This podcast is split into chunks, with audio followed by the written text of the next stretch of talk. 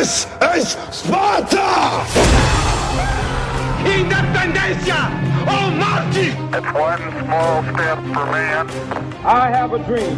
E saio da vida para entrar na história. Este é o Fronteiras no Tempo, um podcast de história.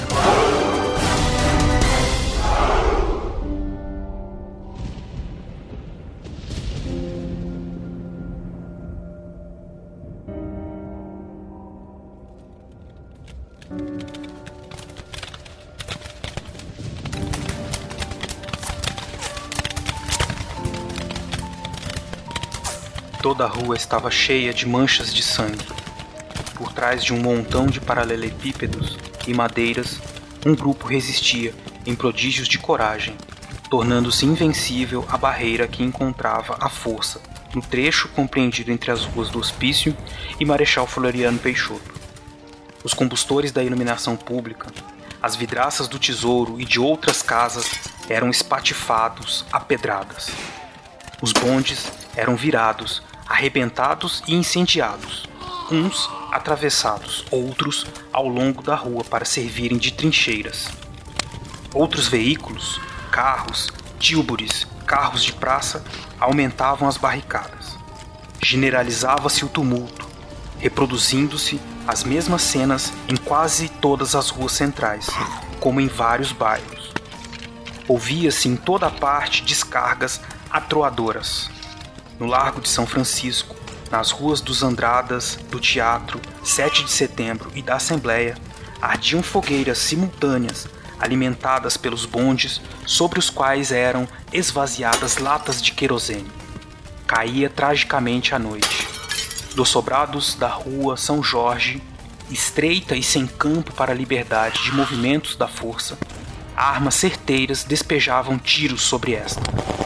O general Piragibe desceu nessa ocasião, 6 horas do dia 13, da Secretaria de Justiça e, postando-se à frente de uma força de infantaria e cavalaria, ordenou-lhe que avançasse contra aquela via pública. Descarregando suas armas à meia luz crepuscular, avançavam os soldados debaixo de uma chuva de balas.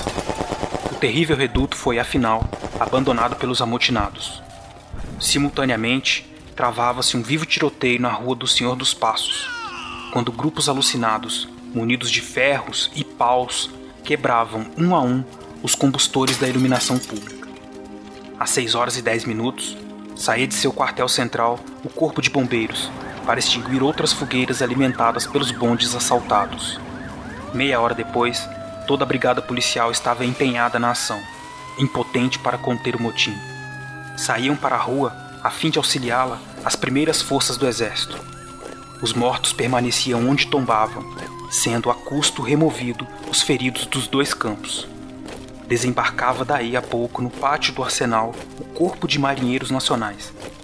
Às 7 horas e 30 minutos, estava a cidade completamente às escuras. No meio da treva, travavam-se lutas sangrentas entre a força e a turba, no Largo da Carioca e na Rua 13 de Maio.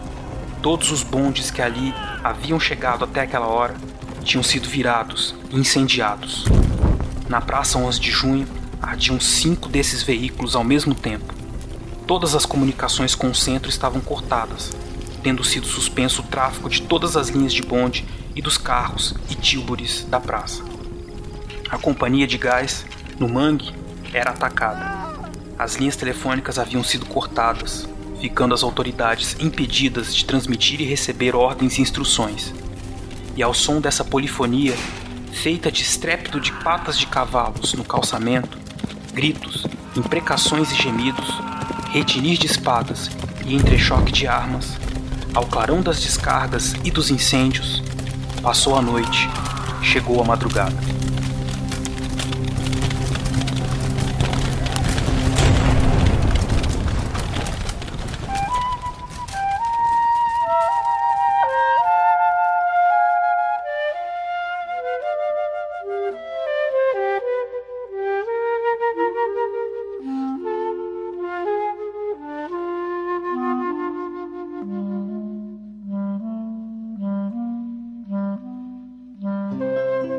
Olá, aqui quem fala é o CA. Oi, aqui quem fala é o Marcelo Beraba. E você está ouvindo Fronteiras no Tempo, um podcast de história. É, ouvinte, você já começou ouvindo aí a leitura de um trecho do testemunho do jornalista Sertório de Castro, que era na época correspondente do Jornal do Comércio, um dos principais jornais cariocas, e nós retiramos a citação do livro A Revolta da Vacina do historiador que já não está mais entre nós, Nicolau Sevchenko. Exatamente. Então, a citação que vocês viram que é de uma situação muito dramática, de conflito, como disse o CA já que aconteceu no Rio de Janeiro, no início do século. E isso já mostra você, ouvinte, qual é o tema. Claro, você já leu o título, já sabe, né? do tema que nós vamos tratar hoje, né, Céu? Exatamente, a Revolta da Vacina, de 1904. Isso, vamos pensar aqui por que ela aconteceu, como ela aconteceu, quais são as interpretações que nós podemos fazer desse evento e com isso entender um pouco melhor a história da República, a história da relação que a população estabelece com o poder, como o poder trata a população na história do Brasil, isso e muitas outras questões, né, Cia? Exato, depois dos nossos recados. Não pula não que é rapidinho. Vamos lá.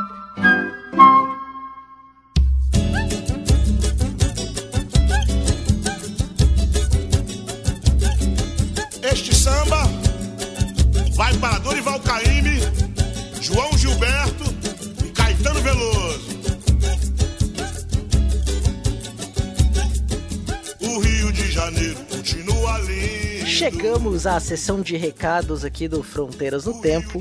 É bem rápido, não é, Beraba? Sim, bem rapidinho. A gente só quer dizer para vocês, ouvintes queridos, como entrar em contato conosco e alguns outros recadinhos da paróquia, né? E como é que as pessoas podem falar com a gente, Cia? É bem simples, Beraba. A maneira mais fácil e mais rápida é pelo post do episódio no portal Deviante. Então, nesse post do episódio 31 sobre revolta da vacina, você pode ir lá e comentar diretamente no site para interagir com a gente. Exato, é muito legal. Então, entrem lá. É muito legal. É muito legal. Totalmente é, excelente. É, é organizações Tabajara. Enfim. Não, é muito interessante. Entrem lá e comentem que a gente tá sempre lendo e dá um retorno. Mas você também pode mandar um e-mail pra gente. É, exato, a forma mais assim, mais intimista, né? Mais assim, fala Isso. que eu te escuto. Exato. Cai direto na nossa caixa de mensagens. É, no fronteirasnotempo@gmail.com. Muito bem. E vocês também podem interagir conosco pelo Twitter. Nosso Twitter é muito ativo, então escrevam pra gente no arroba fronte no tempo, com T mudo, fronte no tempo, que a gente vai falar com vocês. Exatamente, Beraba. Então você pode seguir a nossa arroba, arroba do Fronteiras no Tempo. Também pode seguir arroba Marcelo Silva 79 e arroba César Agenor, que são os nossos twitters. Tudo que a gente está falando aqui tem link no post, tá? O e-mail, o Twitter, a página do Facebook também, né, Beraba? Exato, que é o facebook.com/barra Fronteiras no Tempo. E se você é daquelas pessoas que gostam de WhatsApp, como quase todo mundo, vocês podem mandar também uma mensagem para a gente. Como será? Você vai adicionar o número 13 99204 0533. Vou repetir. 13 99204 0533. Então, todo, todos esses meios de contato, mas esse nosso programa ele não seria possível não fosse o auxílio dos nossos queridos padrinhos. E como ser um padrinho? Como ajudar a gente a fazer esse programa, Céa? Exato, você pode ser madrinha ou padrinho do Fronteiras no Tempo acessando o site do Padrim, que é o padrim.com.br barra Fronteiras no Tempo e colaborar a partir de um real por mês, 5, 10, 25, 50, o que você puder nos ajudar neste endereço, padrim.com.br barra Fronteiras no Tempo. Ser madrinha, o nosso padrinho, ser nosso mecenas, nos ajudando aí a tocar para frente esse projeto. Exatamente. E Beraba, nós poderíamos aproveitar agora este momento e agradecer aquelas pessoas que nos apoiam, não é? Exato, que são os nossos padrinhos e madrinhas queridos que têm nos ajudado muito. E eu vou falar quem são eles aqui para vocês. Nós temos o Anderson Garcia, Andressa Marcelino, Arthur Cornejo, Caio César, Caio Sérgio, Eani Marcolino, Eduardo Lopes, Eduardo Veras, Ettore Ritter, Fábio Henrique Medeiros, Yara Grise, Manuel Macias, Marcela Paparelli, Marcos Sorrilha, Maria Clara Valença, Rafael Saldanha, Rafael Serafim, Rafael Oliveira, Raul Borges, Renata Sanches, Vitor Silva, Wagner Andrade, Williams Caquet, William Spenger, Yuri Morales e os nossos dois padrinhos anônimos. É, isso aí, muito obrigado aí, madrinhas e padrinhos. E este mês de julho, Beraba, para nós é muito especial. Sim, porque. Por quê? Só perguntando por quê? Porque são é nossas férias do trabalho? Também, mas não só por isso.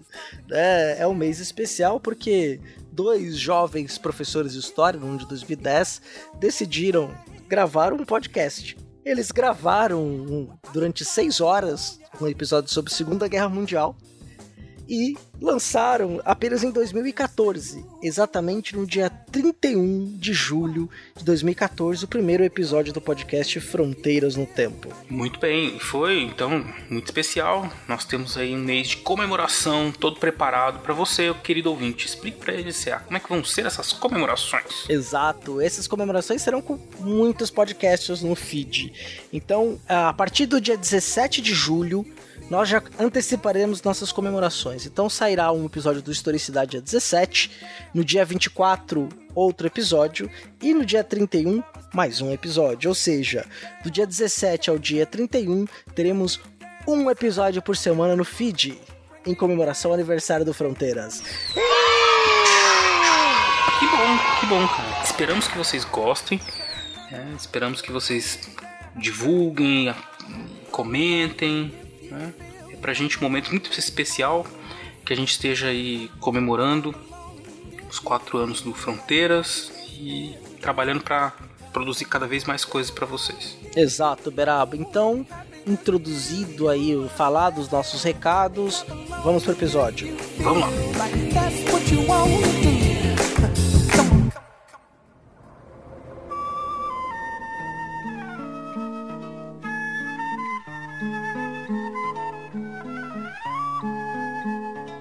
15º ano da proclamação da República, da jovem República Brasileira, a sua capital viveu dias que assolaram a política nacional, que ficou conhecida como a Revolta da Vacina. Sim, foram dias de muita luta, uma guerra civil basicamente, né? Como vocês puderam ouvir aí no, na citação inicial né, do Sertório de Castro, muita morte, muito tiro, muita bomba, uma situação de terror e de guerra, uma praça de guerra na capital federal. E uma jovem república, né, Cea? Jovem, 15 anos é, né? Muita coisa tinha acontecido nesses 15 anos da República. Exatamente. Inclusive, o ouvinte que quiser saber de um conflito grande anterior, também que envolveu civis, escute nosso episódio sobre Guerra de Canudos. O link vai estar aí no post. Exato. Nós fizemos ali uma análise da República, da passagem do Império para a República e todas essas questões que mostram que era um momento conturbado da política nacional do, como um todo, né? Um momento de definições, momento de grandes mudanças em que não havia ainda certeza de que o regime seria estável, né? Você ainda tinha ainda muita gente que pleiteava o retorno da monarquia, militares com concepções diversas sobre como deveria ser essa república, a sociedade civil, é, a chamada elite oligárquica com muitos interesses, né, aqueles ligados a, principalmente ao café em São Paulo, mas também as elites que eram donas de terra, principalmente em todo o país, né, tentando manter ou criar uma estabilidade política e manter o seu hegemonia política. É muita coisa, né, Cé? É, esses Estados Unidos do Brasil aí, os estados tinham um poder que comparado a hoje eram muito maiores. Hoje, obviamente que os estados têm certa autonomia, têm suas constituições próprias, mas não se compara ao que eram os estados da Federação dos Estados Unidos do Brasil no início da República. Exatamente, era uma outra concepção, né? A República nasceu e ela tinha a ideia da divisão, da autonomia das províncias, que era algo que já vinha sendo debatido e brigado desde império, né? Ela tomou uma forma radical ali no, no começo da República. É, você tinha muitos estados com constituições com uma autonomia financeira muito grande. Né? Sim, emitiam até moeda, né? Tem essa ideia, tinham suas forças, até hoje tem suas forças públicas próprias, uhum. mas que, por exemplo, no decorrer da Primeira República, se pega no Rio Grande do Sul, né? Ainda no final dos anos 90, ou mesmo os aquartelamentos do período floriano, ou você vai algumas décadas para frente, dos anos 20, as forças públicas paulistas entrando em guerra, né? Então você tem ali a República que a gente chama de República Velha, a República Oligárquica, ela foi um momento de muitos conflitos, né? conflitos que envolveram, ah, inclusive até bombardeamento durante o período tenentismo. A gente vai fazer um episódio mais à frente só sobre o movimento tenentista, que teve bombardeamento, por exemplo, de 10 dias da capital de São Paulo. Sim, exato. Só para o ouvinte entender, né, o que a gente está falando, para localizar melhor, então a gente está falando aqui de um período que vai de 1889, da proclamação da República, até 1930. É o que a gente chama de Primeira República, ou de República Velha, ou de República Oligárquica. Você deve ter ouvido todos esses nomes, né? E ela passou por fases distintas. Os primeiros anos com o Marechal Deodoro e com o Floriano Peixoto, nós temos governos militares, muita instabilidade, as discussões para a criação da Constituição de 1890, uh, 1891, desculpem, uhum. e revoltas, né? Tivemos a Revolução Federalista no sul do Brasil, a partir de 1893, e depois Canudos, como a gente acabou de dizer, nós temos um episódio sobre isso. Então há, por parte de muitos setores da sociedade, uma disputa, disputa pelo poder, disputa por espaço né, dentro dessa república que está nascendo, em que todos esses embates vão acontecendo. Aquele que tem mais força, que vai construindo sua legitimidade, vai conseguindo se manter no poder. Até os anos 1930, basicamente, por que se diz que essa é uma fase? Né? Porque nós temos alguns grupos mais ou menos hegemônicos, né, ligados a essa oligarquia agrícola, que se mantém no poder com uma certa constância. Né? E a gente vai ter nas divisões locais né, os chamados coronéis, que são ali normalmente ligados à terra, e uma coisa que a gente não pode perder de vista e nem tirar da mente nós vamos tratar no episódio, estamos tratando no episódio de hoje de uma revolta urbana, que foi a revolta do Rio de Janeiro. Só que, majoritariamente, a população brasileira era uma população rural.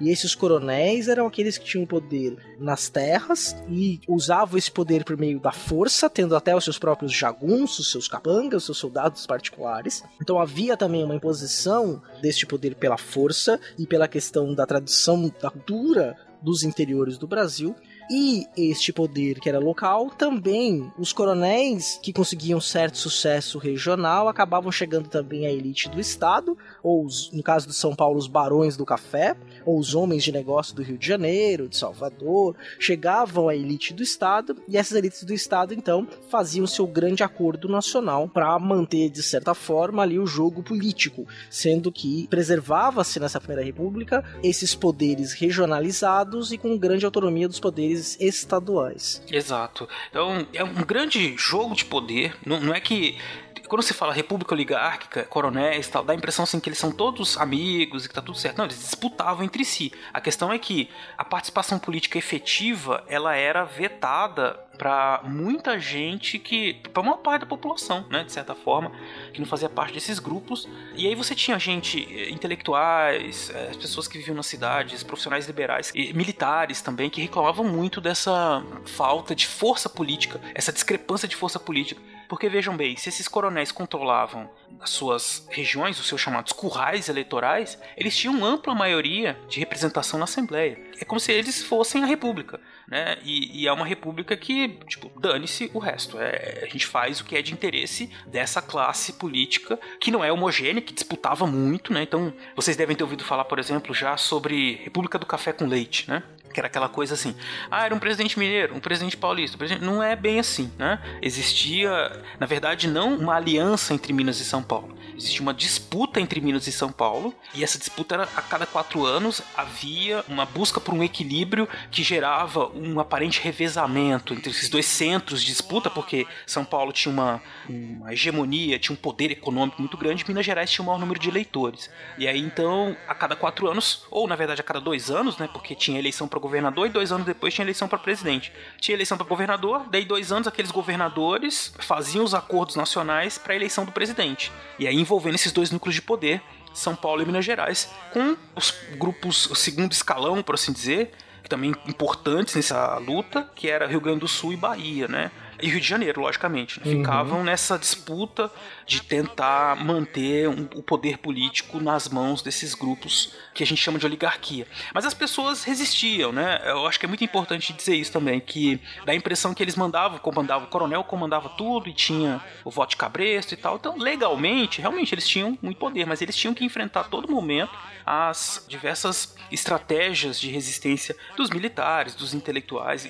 da população como um todo. Que nós estamos discutindo aqui a revolta vacina é um exemplo claro de que eles podiam ter um comando que eles queriam legitimar da República, o presidente, a Assembleia, mas na prática eles tinham que enfrentar essas discrepâncias, essas contradições dessa República que estava nascendo. Exatamente, Beraba. E essas contradições se mostraram depois no forte movimento das populações, da população civil, da sociedade civil, que era vista por essa elite política como incapaz de participar ou era desprezada né? Em muitos casos havia de certa forma uma ideia de um povo, mas essa ideia de povo era muito mais para compor um imaginário coletivo nacionalista do que seria o Brasil brasileiro, do que necessariamente uma ideia de um cidadão ativo, cidadão que pudesse participar por meio do processo eleitoral, tomando decisões, né? Ou de forma até mais próxima dos seus governantes. Não, seria uma elite educada, né? Que na verdade incorporava ali o espírito da república, mas ao mesmo tempo, como você bem destacou, havia necessidade de lidar com os conflitos locais sociais.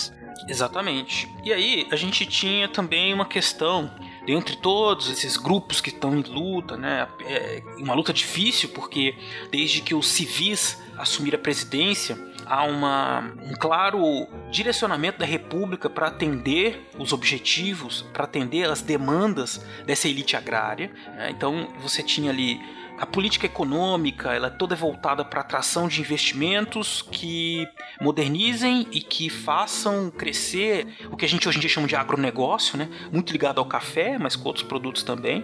Então a gente tem ali a política monetária de empréstimos né? que buscavam valorizar o café ou impedir. Né? É como se se tem uma política específica econômica para o café, né? para fazer com que os cafeicultores, de certa forma, tenham menos prejuízos num processo de valorização valorização ou desvalorização internacional.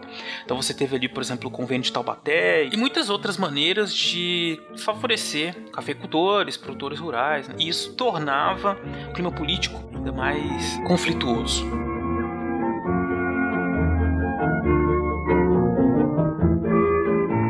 Pois muito bem, em meio a tudo isso, está se pensando na construção de uma nação moderna, né? E essa modernização da nação ela passa por aspectos econômicos, sociais. Então tem muita gente discutindo no começo do século o que seria esse brasileiro, a necessidade de aprimorar a raça brasileira, né? Então o racismo nessa época ele é muito forte. A gente já discutiu isso lá no episódio Raça e Racismo, mas você tem a questão da política de embranquecimento, o racismo científico como uma maneira de, de fazer com que o Brasil deixasse de ser uma nação mestiça, que isso era visto como algo ruim, né? Passasse uma nação eminentemente branca, civilizada, né? Visto como civilizada. E aí você tinha também, nesse momento, uma necessidade de construir né, uma vitrine que mostrasse esse Brasil moderno. E o Rio de Janeiro não servia para nada disso, porque Rio de Janeiro era reconhecido desde sempre como uma cidade muito vulnerável a epidemias, uma cidade suja, uma cidade mal planejada, bagunça, nunca foi planejada, né?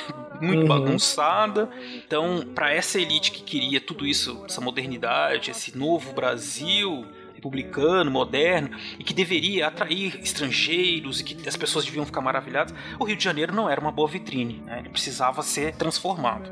E aí tem uma coisa que é interessante, que as cidades europeias aí na segunda metade do século XIX estavam passando também por transformações urbanas num processo que ficou conhecido como Haussmannização. Berlim passou por isso, Paris passou por isso. Até essa Paris que nós conhecemos, cidade das luzes, cidade maravilhosa, com plano diretor, né? Que você tem lá os prédios tal altura. Essa é uma Paris do século XIX. Nós conhecemos vírgula, porque eu nunca fui. Ah, ah sim, Chorei. que nós vemos nos filmes, né? Vemos Sim, essas sim. coisas todas, né? Então aquela coisa bonita. Não é uma Paris que sempre foi assim, ela é uma Paris modernizada. Mas é porque surge também, né, assim, além dessa necessidade de ficar bonito, mas não é só pra ficar bonito, é pra sanear, né? O saneamento, a ideia, do, a Exato. ideia da saúde coletiva, né, que surge ali no século XIX. É, E a ideia do saneamento, do sanitarismo, era tão importante, Beraba, que até nos cursos de direito existia uma disciplina chamada sanitarismo. Então, que era a ideia de você formar uma- um bacharel em direito para ser também um gestor público. E aí era importante que eles tivessem as noções de higiene e sanitarismo para poder então gerir a cidade e civilizar e levar o Brasil para um caminho do progresso. Exatamente. Então tudo passava por essa necessidade de, assim, de. Já vinha do século XIX, nós meio que entramos na onda do século XX, essa coisa de, de limpeza, saúde pública, né? Uma coisa que, né, no discurso parece muito interessante, a gente sabe que é importante, logicamente, né? Quanto o saneamento básico ele previne uma série de doenças, manter a limpeza pública, a saúde pública economiza dinheiro também, mas apesar de parecer pra gente hoje muito óbvio, né? No século XIX, do XIX pro XX, isso é uma novidade. E não havia uma preocupação de educar a população dizendo, olha, não cuspa na rua, vamos manter os ambientes limpos, tal. Isso foi uma coisa que demorou muito tempo para ser é, introjetado na população. As pessoas achavam aquilo tudo muito estranho, né? Até no século XIX, algumas tentativas, por exemplo, que uma das teses médicas dizia que para evitar cólera, por exemplo, era importante que as pessoas andassem calçada nas cidades. Isso aí, meados do século XIX. O que, que acontece no Rio de Janeiro? É, Beraba, aí você vai saber de, tirar de letra. Qual que era uma característica da vestimenta dos escravos? Eles não tinham sapatos, não é? Isso Exatamente. dificultar, exatamente. Os proprietários de escravos, desescravizados, resistiam a isso. Uhum. Inclusive aqui, tanto o porto de- do Rio de Janeiro como o porto de Santos, né, tinha uma fama horrenda. Né? O Porto de Santos, por exemplo, chegou a ser conhecido como Porto da Morte. Apelido que em alguns momentos até o Porto do Rio de Janeiro chegou a ganhar. Por causa Uhum. da, da quantidade de doenças e de pragas que assolavam as cidades, né, os espaços urbanos. Então você tinha ali uma série de situações no Rio de Janeiro, específico, todas elas que estão presentes, né, que faziam com que a necessidade de um saneamento da cidade, uma reforma, parecesse muito importante para o governo. né? Então eles tinham uma explicação científica e tinham também um projeto político de modernizar a capital, transformar ela nessa vitrine do país moderno que deveria ser. Né? Mas enfrentaram uma série de problemas para isso. Né? Muitos, muitos problemas. Porque a questão da higiene urbana não era só uma higiene do ponto de vista do planejamento urbano, do espaço da cidade, mas era também uma forma de higiene social. Exato. Higiene social, vou lembrar. higiene social, que você tinha tirado determinados tipos, né? E aí quando a gente fala de tipo, entenda-se os negros, especialmente os ex-escravos. No episódio anterior falamos sobre a abolição e em nenhum momento você ouviu, nos ouviu dizer sobre política de incorporação ou de ressarcimento daquelas pessoas que eram escravizadas dentro da sociedade brasileira. Exato. E tem muito. No Rio de Janeiro ele vivencia muito desse período assim pós escravidão, com a chegada de milhares de pessoas, né, vindas do campo depois que a abolição e vem morar na cidade, uma cidade que já era bastante povoada, né? E que experimenta um crescimento interessante do 19 para o 20. E aí o que acontece é que muitas dessas pessoas vão morar na cidade do Rio de Janeiro, fazer uma série de trabalhos, né, ali informais, né, no cotidiano. E os casarões antigos, eles são divididos, né? Então se formam assim os cortiços, as pessoas, elas, o, o dono de um casarão vai lá, coloca assim umas madeiras e, e aluga aqueles espacinhos para famílias inteiras. Então ficava aquele amontoado de pessoas vivendo ali naquele ambiente que era pouco salubre, né? Quer dizer, a gente já tem aí uma cidade que já era bastante populosa e que a situação vai piorando.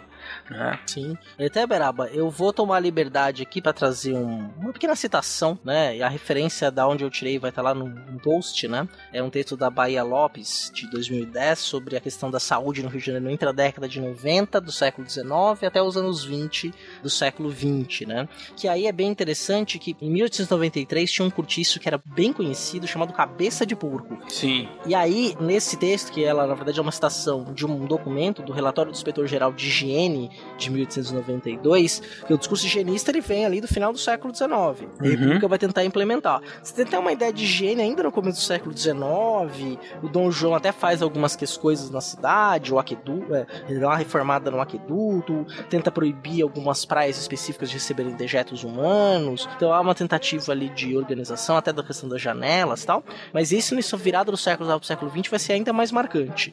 Então, ó, Uhum. eu vou ler esse trechinho aí do relatório do Inspetor-Geral de Higiene de 1893, tá? Que aí ele traz uma definição do que, que eram essas moradias populares que a gente tá chamando de cortiço. Abre aspas.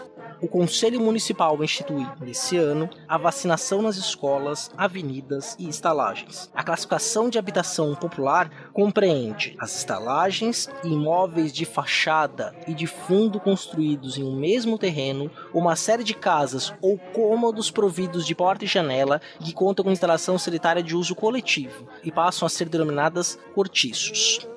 Então você tem ali o, o termo cortiço com uma definição do ponto de vista legal, né? Vai surgir ali em 1892, definindo então uma. Imagina o seguinte: ó, você tem uma casa e essa casa tem cômodos. Em cada um desses cômodos viviam famílias inteiras. Exato. Então vocês imaginam a quantidade, é muita gente, é muito suja, é difícil manter aquilo tudo, né? é uma, uma bagunça. Por isso que é uma expressão, as pessoas falam assim, né? Cortiço, nossa, cortiço, virou uma coisa pejorativa, mas é porque tá ligado, esse aspecto foi visto né, como anti-higiênico. É, Macabeia comendo sua coxa de frango enquanto defeca numa lata. É, então, quer dizer, e aí isso ia contra, né, todo esse projeto de uma nação brilhante, né, e moderna, além de ser considerado, justamente por ser considerado feio. Aí eu tenho também aqui, já que o CA fez uma, uma citação, também tenho uma aqui do João do Rio, que ele fez uma visita a uma zunga, que era uma espécie de um cortiço, né, no, em 1904. Ele diz o seguinte, abre aspas... Trepamos todos por uma escada íngreme. O mau cheiro aumentava. Parecia que o ar rareava. E parando um instante, ouvimos a respiração de todo aquele mundo, como o afastado resfolegar de uma grande máquina. Era a seção dos quartos reservados e a sala das esteiras. Os quartos estreitos, asfixiantes, com camas largas, antigas e lençóis por onde corriam percevejos. A respiração tornava-se difícil. Alguns desses quartos as dormidas de luxo tinham entrada pela sala das esteiras, em que se dorme por 800 réis, e essas quatro paredes impressionavam como um pesadelo. Completamente nua, a sala podia conter 30 pessoas à vontade, e tinha pelo menos 80 nas velhas esteiras atiradas ao assoalho. Quer dizer, é, muita gente dormindo no mesmo lugar, né? Ele depois reclama do mau cheiro, né? A sujeira que havia naquele lugar. E é bem nesse momento, né? Aqui o, o governo do Campos Salles, que era o presidente anterior ao Rodrigues Alves, né? Foi Campos Salles até 1902, depois Rodrigues Alves, começa uma série de reformas na cidade do Rio de Janeiro, chamadas aí, né? Que você disse de higiene social, que é de tirar esses espaços demolir esses espaços do centro do Rio, né, de forma. Não é de forma acordada, assim, do tipo, ó, oh, gente, vocês vão sair daqui e vão pra lá. Não, era assim: pé na porta e derruba tudo e, e sai daí, vai embora, se vira. É uma forma muito violenta de ação do Estado, não se importando de forma alguma com as pessoas, tratando elas realmente como subhumanos. Uhum. E isso foi 1900, desde 1893, mas enfim, principalmente a partir de 1898, 1900, aí uma série de demolições. As pessoas começam a suspeitar, elas já não gostavam muito do governo, né? Porque enfim, não era nada que elas sentissem empatia, que ajudasse o governo. Não existia uma política pública assim, o Estado para cuidar do bem do povo. Como disse o CA, o povo tinha que ficar ali como um ideal, tinha que trabalhar e ficar na sua, porque quem ia governar o país eram os homens bons. E essas uhum. pessoas, elas foram retiradas de casa, as casas foram demolidas, e foi fazendo a panela de pressão ficar cada vez mais com pressão.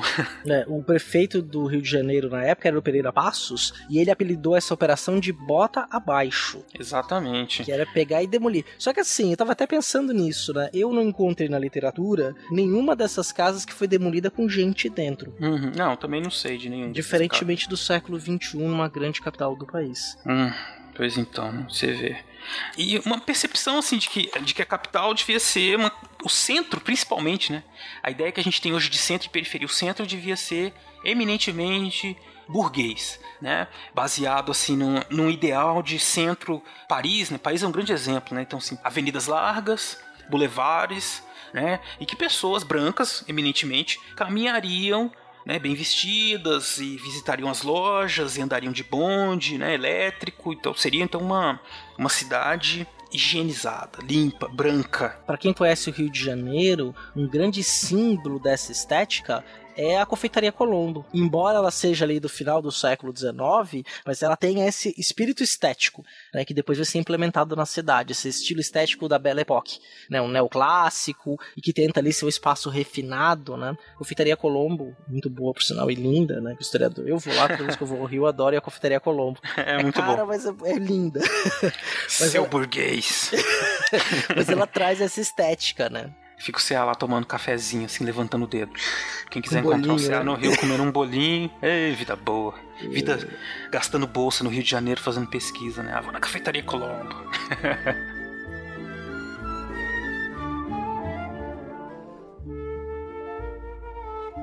Inclusive, o, o Campos Salles, que foi o presidente antes do Rodrigues Alves, ele era odiado pela população do Rio. Odiado, né? Por todas essas questões e ter dado início a esse processo né, de reurbanização do Rio, né? Maltratava muito a população carioca. Dizer, ele, era assim: ah, veio um paulista aí, o cara tá destruindo tudo, tá fazendo. Sabe, não era uma coisa bem vista. O- e o Campos Salles foi embora do Rio, né? Passou o poder pro, pro Rodrigues Alves e ele teve um esquema de segurança pra ele ir embora do Rio. né? Ele foi vaiado, muito vaiado. As pessoas perseguiram o trem, jogaram pedra, jogaram tudo que tinha pra jogar. Odiavam o cara. Aí entrou o Rodrigues Alves, que era do mesmo grupo político, a continuidade, né?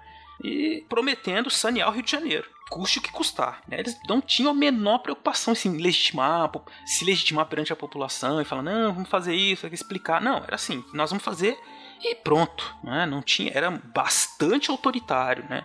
Esse processo todo de reforma ali com o Rodrigues Alves e também de vacinação, ele não leva em consideração nada, a não ser o objetivo, que é vacinar. Sim. A gente vai chegar nisso com mais detalhes, só que é importante dizer, né? O Rodrigues Alves e o Congresso Nacional. Sim, o Congresso Nacional. Juntos, né? Uhum. Tudo foi feito ali dentro da elite política, tudo foi feito de comum acordo. Era tudo legal. Por isso que a gente tem sempre que historicizar essa coisa de legal, né? Porque as Uhum. pessoas gostam de dizer assim: ah, não, mas é legal. Ah, não, mas tá na lei. Ah, não, mas foi feito legitimamente pelo Congresso Nacional. Essa é interessante, isso constrói um discurso, mas é um dos discursos, né? Não quer dizer porque foi feito legitimamente que foi justo, que não deva ser feito nenhuma contestação, não deva ser pensado outros pontos de vista, quem venceu, quem perdeu, nesse processo todo. Se a gente está falando de uma república em que há um grupo político que controla ela, né, os seus principais decisões, é, e tudo é feito a despeito, sem considerar o que, o- que os outros grupos pensavam, né? E eles reclamavam bastante, como eu disse para vocês, eles faziam o que podiam, né? tentavam vaiar, apedrejar, correr atrás, enfim. Essa, essas contradições entre o Rio de Janeiro muito urbano e esses membros da elite agrária que pensavam e viviam e trabalhavam para o mundo rural, elas apareciam muito claramente, né? Exatamente.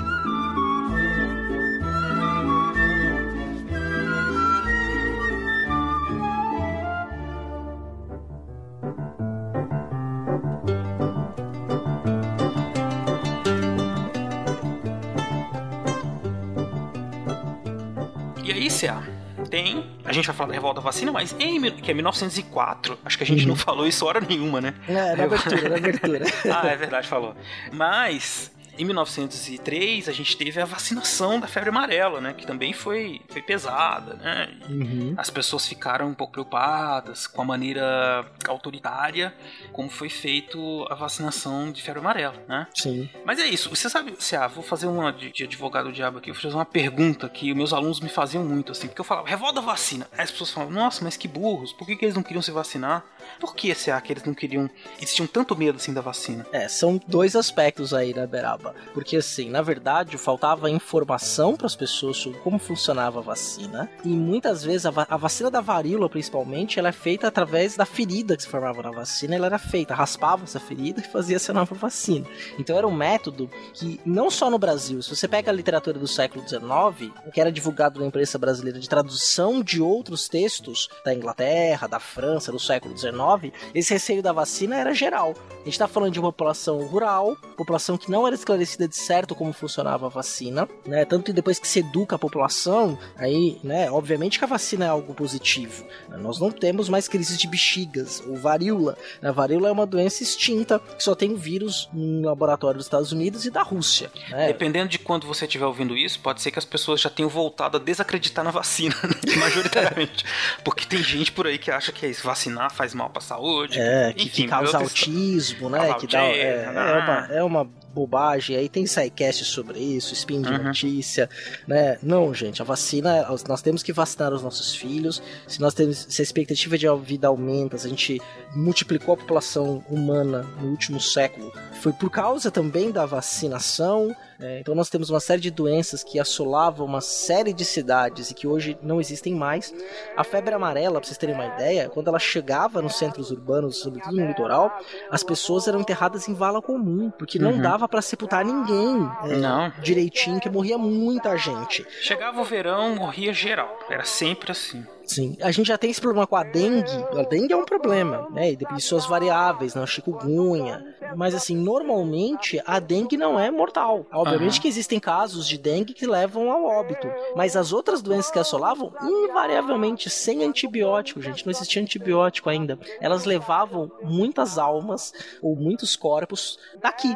As pessoas morriam, né? E algumas vezes, por exemplo, algumas vacinas davam reações. A vacina contra as bexigas, a varíola, e a varíola, gente, é uma doença horrorosa. né? Uhum. Inclusive, eu tenho até uma. Acho que não é nem uma tese, é até meio claro. No Game of Thrones, aquela escaramagues, aquela doença que eles relatam no livro, que eles isolavam as pessoas, é, é muito. Obviamente que as pessoas não ficavam com pele de pedra, nem ficavam meio reptilianos, não é?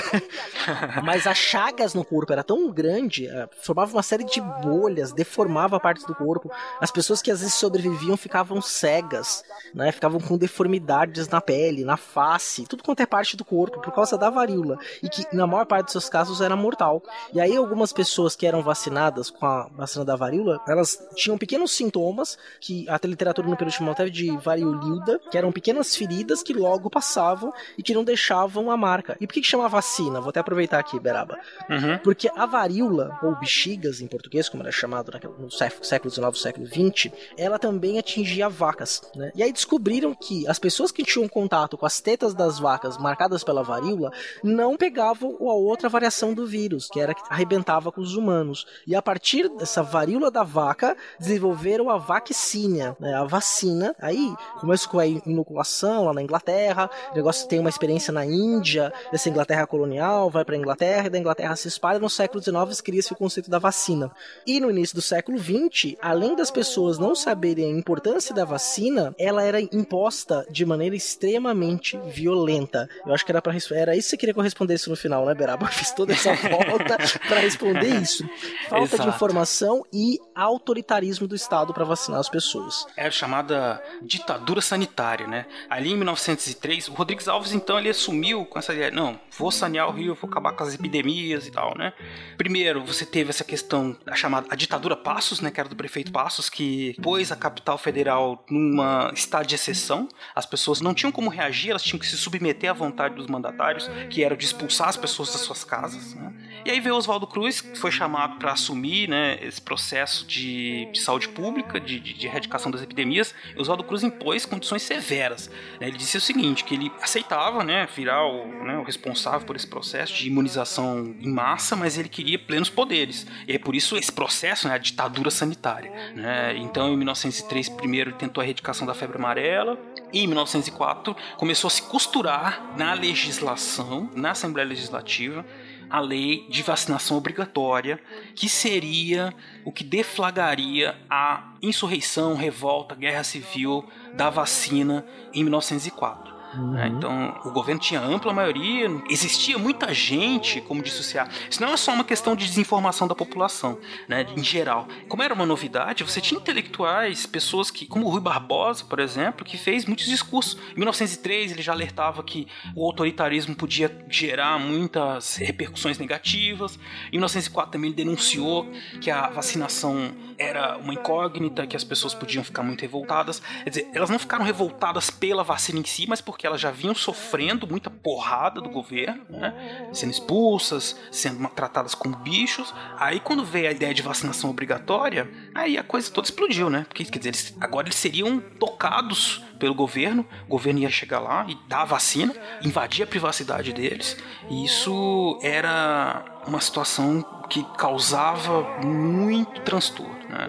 Exatamente, né, Beraba? E tem um detalhe que é importante, né? O Brasil é muito campeão de lei que não pega, né? Lei que... é, é, você tem ideia, no período regencial, em 1837, você teve uma lei uhum. que tornava a vacinação obrigatória no país. Sim. Né? Porque já era o início ali da vacina. A varíola, por exemplo, em alguns países, na Rússia, nesse período, ela já tinha reduzido bastante. Só que no Brasil e na África ainda havia muita varíola, né?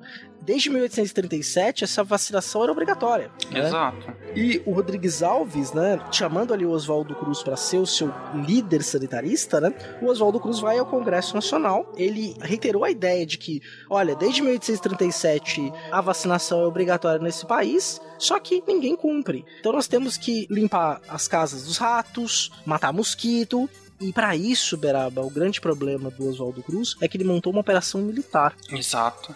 O problema não é que ele só via que sim, o único jeito de acontecer era, que se acontecer seria a força, né?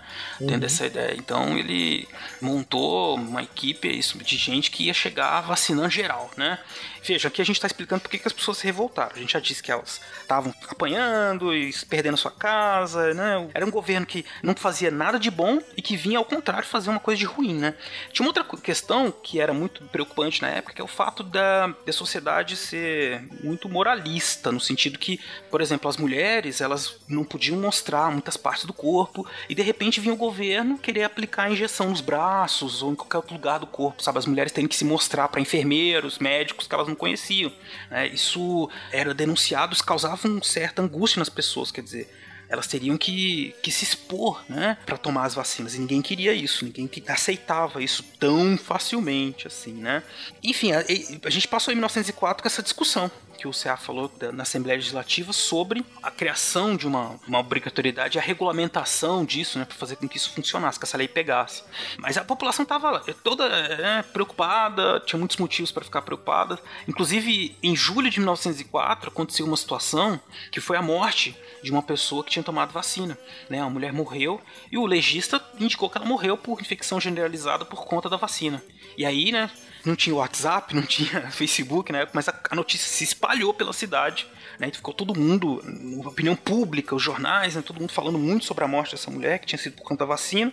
O próprio Oswaldo Cruz foi a público, fez a autópsia, aquela coisa meio CSI, né? Rio de Janeiro, fez a autópsia novamente, descartou o laudo do legista inicial e disse que ela morreu por outros motivos e que ele tinha dito aquilo porque ele era contra a vacinação, né? E, e ele tentou então passar um pano nessa situação, né? De que ela tinha morrido por conta da vacina. Mas, né? apesar de todos esses problemas, em 31 de outubro, o Rodrigues Alves, usando a sua ampla maioria na Assembleia, né, na Câmara dos Deputados e no Senado, aprovou a lei que tornava obrigatória a vacinação. E então a cidade do Rio de Janeiro foi dividida em distritos e uma espécie, ou praticamente uma polícia sanitária, foi criada, né? Com poder para desinfetar casas, caçar ratos, matar mosquitos e enfiar o pé na porta e uhum. vacinar as pessoas. Soma-se a isso um grande contingente populacional que estava sendo despejado e assim, não é a destruição das casas, que é importante dizer, nós não vamos abrir essas avenidas largas e criar novas moradias para que essas pessoas possam viver com dignidade. Não, nós vamos destruir tudo, botar tudo abaixo e se vira aí. Sim, então essa polícia de saúde pública, né, ela tinha métodos rígidos de avaliação dos locais que eram insalubres e fazer exame, reexame, tinha multa, prisão. Era uma coisa que ou você se submetia incondicionalmente, sem reclamar, ou você corria o risco de sofrer prisão, tudo isso, todas as sanções possíveis, né? Obviamente a população ficou em pânico. Né? A gente está falando aí 31 de outubro, mais ou menos no dia 9 de novembro, mais ou menos não, no dia 9 de novembro, a regulamentação da lei foi publicada, com todas as regras, isso que o CA falou de, distritos, tudo isso, né? Então a população já ficou, né? Puxa, acesa aí, preocupada, que ia começar a loucura total da vacinação obrigatória. Exatamente. E só fazer um disclaimer aqui, né? Pra gente ter mais ou menos uma ideia, a Constituição de 1891 era uma Constituição de princípios liberais. Uhum. Então, aparentemente, a propriedade, aparentemente não, dentro do conceito liberal, a propriedade é um bem que deve ser preservado, é um direito natural. Né? Então, para você fazer, poder entrar na casa de alguém, você tem que ter ali uma autorização legal. Isso então já tinha sido dado pelo Congresso. Hoje em dia até uma discussão que se faz, né? Por exemplo, você tem algumas casas que são abandonadas e aí essas casas acabam sendo foco de dengue. Uhum. Os agentes sanitários hoje não podem entrar nessas casas se não tiverem uma autorização da justiça para tanto Exato. né? Quer dizer, então, porque você tem um princípio de uma Constituição liberal que é uma ideia de que vai preservar a propriedade. Só que o que, que acontece nesse período da República? Esse liberalismo era o que a, a historiografia chama hoje de um liberalismo excludente. Então a grande massa não pouco importa, né? O pau que bate em Chico não é o mesmo que bate em Francisco. Então se tinha essa diferenciação. Então, decretada a lei em outubro, você começa então esse processo. E como é que as pessoas receberam isso, Beraba? É isso que nós vamos falar agora, porque elas estavam em pânico e o bicho pegou nas ruas do Rio. Ficou feia a situação. Então, Beraba, ó, só para o nosso ouvinte saber do que a gente está falando, né? Então, 1903 você tem ali a questão da febre amarela, 1904 uma crise de varíola na cidade do Rio de Janeiro, junto com a política de modernização da cidade, Oswaldo Cruz, junto com o presidente Rodrigues Alves, levam ao Congresso e tem a aprovação de uma nova lei que regulamentava a questão da vacinação obrigatória e como ela seria feita. Essa lei foi publicada dia 9 de novembro de 1904 e no dia 10 de novembro já começaram a acontecer algumas coisas, né, Beraba? Sim, como você disse, então, só nesse contexto todo, você tinha uma epidemia de varíola na cidade. Em julho já tinha 1.800 pessoas internadas por varíola e no final do ano de 1904, 4.200 pessoas morreram de varíola no Rio. Então o governo tinha argumento para dizer, não, temos que vacinar. Mas por todos aqueles problemas que a gente falou no bloco anterior, as pessoas estavam em pânico. E no dia 10, dia 9 regulamentar, no dia 10 já tem os primeiros ajuntamentos de pessoas no centro do Rio. As pessoas se reúnem no Lago São Francisco de Paula, na Praça Tiradentes, né, milhares de pessoas, muita gente falando. Você tinha alguns oradores que subiam em partes mais altas e falavam contra a vacina, contra o governo. É interessante notar que uma coisa que a gente não falou que dentro desse contexto de discussões sobre a vacina existia uma crise, não uma crise, uma luta política. Existiam grupos contra o governo que estavam tentando arquitetar maneiras de dar um golpe, né, e de derrubar o governo Rodrigues Alves e que vão tentar, vendo crescer essa indignação com a vacina, vão tentar fazer esse movimento contrário à vacina se tornar um movimento contra o governo que poderia levar a um golpe de Estado, o fim do governo Rodrigues Alves, né? Uhum, é, isso é importante mesmo, Beraba, porque a República Velha vai estar marcada muito por esse tipo de movimento, né? De pessoas tentando desestabilizar, derrubar governo. Até mesmo na época da República da Espada, isso aconteceu entre os militares, né? Os aquartelamentos contra o Floriano. ah, CA, já dá pra gente dizer assim, é, quando é que isso não aconteceu na história do Brasil republicano? gente tentando derrubar o governo, desestabilizar, né? meu Deus, coisa chata, tá? É verdade, né? É, teve ali um ou outro governo mais tranquilo, mas no Ah. geral, olha, A que preço, né, que foi tranquilo também, né? É, é, a que preço, é verdade. Tem razão disso, né? Às vezes compra-se, né? Compra-se a tranquilidade, como for- a tranquilidade foi comprada. É. Mas aí, né, as pessoas lá falando, a polícia, bom, como a gente disse, já existia um, um clima, né, de, de revolta anterior à aprovação e regulamentação da lei. Muita gente nos jornais, nas ruas falando contra a vacina durante todo o ano de 1904. Então o clima estava propício, a chapa estava quente já, então o negócio foi, pegou fogo no dia 10. A polícia já estava preparada, né? E tentou dispersar geral. E aí, o que, que aconteceu? Como é que a população reagiu a esse avanço da polícia, esse ostensivo policial, sobretudo no centro da cidade? Ora, se elas aproveitavam que a o centro do Rio estava todo em reformas. Né? Uhum. Então você tinha muita pedra, pau, pedaço de ferro. A hora que vinha a brigada policial, cavalaria e todo mundo, eles pegavam tudo que tinha na mão ali e começaram a atacar na polícia.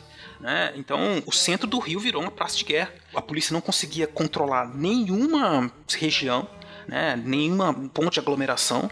Por mais que eles estivessem bem armados, de cavalo, atirando, bomba e tudo, nada disso dispersava a população.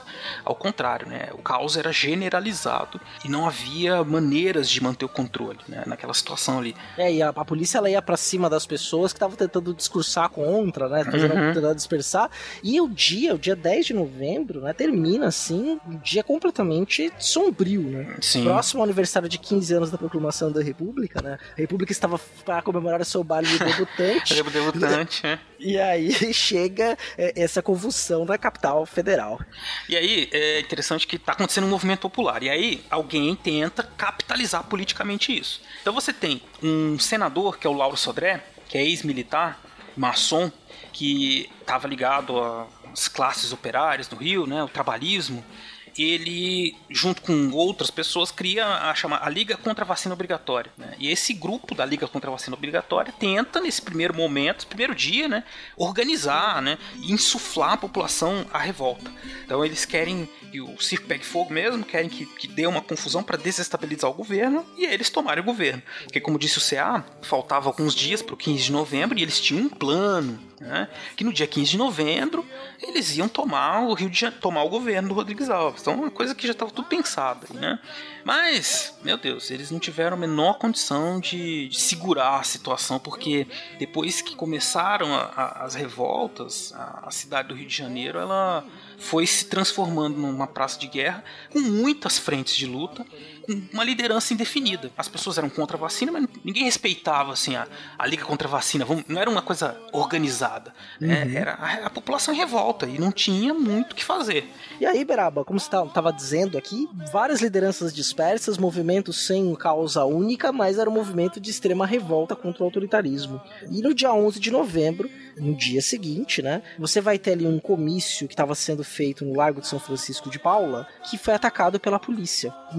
Novamente a população então que estava ali pega paus e pedras, né, que estavam na rua e começam a agir contra a polícia. E aí o ódio que estava naquela população está sendo expulsa das suas moradias, porque é o que elas tinham funções de viver. Ninguém morava no cortiço porque queria, uhum. né, mas era o teto que elas tinham e dali não tinha outro lugar para ir. Então isso ainda acirra mais os ânimos. Exatamente. E aí você já tinha a estrutura de guerra toda da polícia montada, né, cavalos, armas de fogo, enfim, todo um, um, um, sistema que não foi suficiente porque era muita gente, né? as pessoas montavam barricadas, né? Vocês lembram na citação que eu fiz no início do, do episódio? Então, muita gente derrubando os bondes, botando fogo, quebrando os prédios públicos, um caos total, né? Um caos total, combates intensos várias ruas do centro do Rio. Então a gente já está aí no segundo dia de revoltas e essa liga contra a vacinação obrigatória tenta ir, bom, vamos derrubar o governo, vamos atacar o governo. Eles partem, marcham e marcham, né, pro Palácio do Catete, tentando, né, promover um ataque mais direto contra o governo. Exato, né? E em torno de 3 mil pessoas, já no início da noite, 8 horas da noite do dia 11 de novembro de 1904, depois de uma reunião que teve no centro das classes operárias, eh, ali próximo, inclusive, da sede do palácio, sede do governo, 3 mil pessoas marcham e encontram lá o exército postado em e fortemente armado né, nas cercanias do Palácio do Catete. E eles ficam lá, gritam palavras de ordem contra o governo, contra a polícia. É, existia uma, um ódio contra a polícia, mas uma certa simpatia com os militares, né? Então eles haviam é, intervenção militar já, não, tô brincando.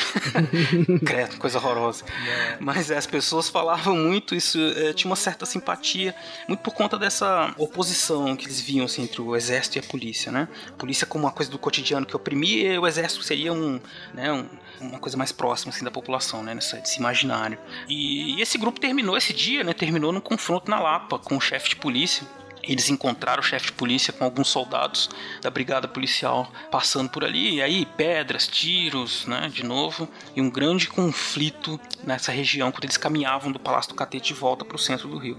Exatamente. E o dia termina num clima de guerra total. total. antes da gente partir para o próximo dia, o dia 12 de novembro, até para o nosso ouvinte ter uma noção, no Rio de Janeiro especialmente, quando o Dom João chega no Rio de Janeiro, ele cria a Intendência Geral de Polícia. E a Intendência Geral de Polícia, ela foi criada para vigiar os escravizados e os negros libertos na cidade. A ordem era a seguinte: três negros reunidos é capoeira. Bate, depois pergunta.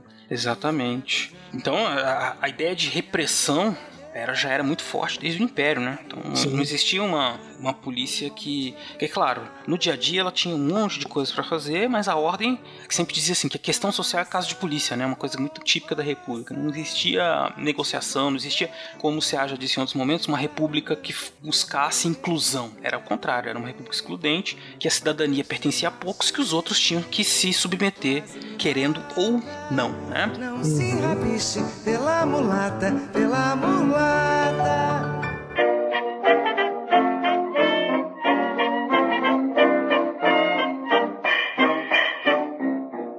E aí no dia 12, a Liga contra a Vacina Obrigatória perde de vez todo o controle. Né?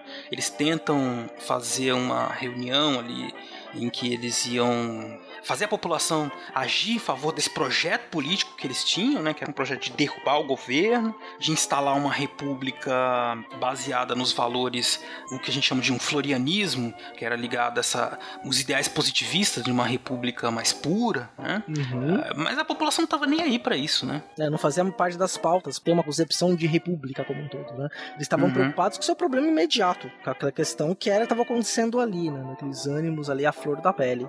E aí, essa tentativa de você capitalizar movimentos sociais, né? Revoltas sociais com benefícios de grupos políticos específicos que queriam derrubar o governo, ela foi, como você mesmo tinha dito, um tiro saiu pela culatra. É, totalmente, né? A panela de pressão, né, já tava para explodir. Quando ela explode, não tem quem controle, né? O negócio saiu para todos os lados. A partir desse dia, 12 de novembro, a atuação da liga ela se torna cada vez mais inexpressiva, né? Porque e daí, né? Você tem muitas regiões que se isolam com barricadas e que lutam né, individualmente contra os ataques da polícia, do exército.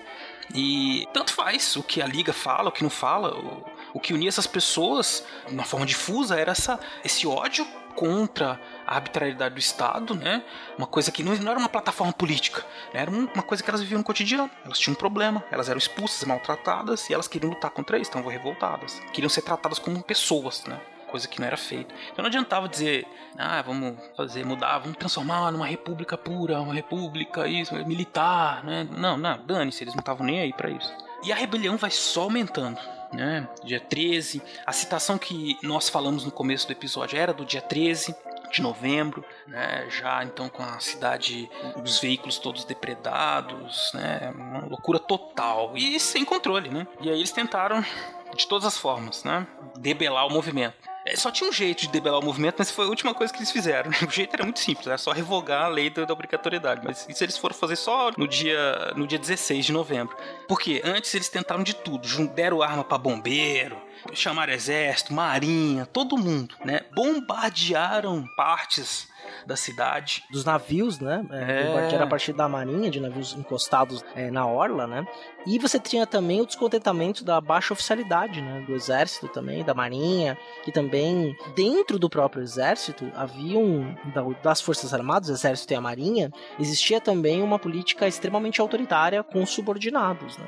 Não que dentro das forças armadas ela tem que ser baseada em hierarquia, só que esta hierarquia, o peso dessa hierarquia era cobrado justamente com um autoritarismo excessivo, né? Não só no- pelo respeito ou a disciplina em si. É, e aí então com todas essas a cidade em guerra, né? Os vamos chamar de os, os golpistas, né, militares, eles tentaram pôr em execução seu plano, aquele que eu falei no dia 14 de novembro, tem início uma revolta na escola militar da Praia Vermelha, né?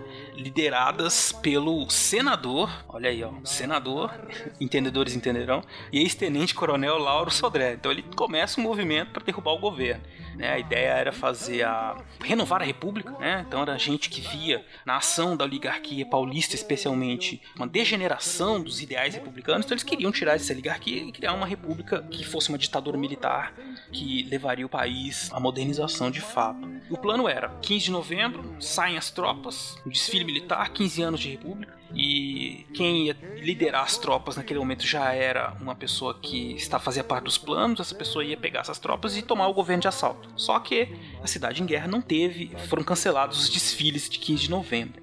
Mesmo assim, 300 alunos da escola militar resolveram que iam tomar o governo de qualquer jeito. Só que eles chegaram lá na, na caserna, eles viram que não tinha munição. não tinha munição suficiente para eles tomarem a, o Palácio Cadete. Né? E eles ficaram lá, né? Não, vamos esperar que vai vir reforços de um lugar, de outro. Né? E não veio reforço nenhum, eles foram assim mesmo, com pouca bala. Chegaram lá, no meio do caminho já foi preso, liderança. Foi um fracasso total fracasso total. Né? Eles voltaram, depois a escola foi bombardeada também. Foi um 15 de novembro épico e feio, né? Deu tudo errado para essa tentativa de golpe. E as lutas continuavam, né? Sim. Na cidade, então, entre o povo e o governo. É, e é impressionante quando a gente vai olhar aí na imprensa do período, a quantidade de charges que tinham é, retratando esse conflito, até mesmo de imagens, né, de pessoas uhum. ali que participaram da revolta da vacina. E olha, foram seis dias ao total, né? Dia 16 de novembro a gente já tem praticamente as tropas do governo conseguem, de certa forma, acabar com o levante militar e prender as principais lideranças civis e dispersar, conseguir dispersar e prender pessoas, né? E então, no dia 16 de novembro, o governo volta atrás, né? então ele tira a obrigatoriedade da vacinação contra a varíola, né? então o que faz com que parte da população, então que estava revoltada, conforme a notícia se espalha que a vacina não vai ser mais obrigatória. A gente está falando do Rio de Janeiro, espacialmente ele não era muito grande, tal qual hoje é. Não existia a zona oeste do Rio, Barra, é, Jacarepaguá, Recanto dos Bandeirantes, ou mesmo a zona norte do Rio de Janeiro, né, o Meier. Ele era muito concentrado onde hoje é a Zona Sul, a Tijuca, Botafogo ali, e uma urbanização ainda não tão espalhada. Né? Então você uhum. tem um Rio de Janeiro ali mais concentrado, então as coisas se espalhavam muito rapidamente pela cidade. Exato. E as pessoas estavam muito próximas do governo, né? Sim. Tava aquela, aquela muvuca toda, quer dizer, olha só, a cidade é a capital federal pegando fogo, né? E as pessoas podiam ir lá no palácio, invadir o palácio do governo e matar geral. E então, inclusive, data até um pouco de antes disso a discussão da transferência da capital federal, justamente porque se acreditar que o Rio de Janeiro não era muito propício para conter todas essas movimentações. Né? Desde a década de 1890 vinha sendo feita a discussão estudos para onde iria a capital federal, porque por conta dessa. E é todas essas revoltas que aconteciam desde o Império fazer com que houvesse um clima de medo, assim, que a população podia a qualquer momento explodir, né? Que era tudo muito perto mesmo, do centro de poder. Inclusive, Beraba, se for escutar o nosso episódio lá do, sobre o golpe de 64, nós falamos isso nesse episódio. A própria arquitetura de Brasília foi pensada também para ser uma arquitetura que não permitisse grandes aglomerações de pessoas, né? Avenidas largas, dispersas, longe, no centro do Brasil.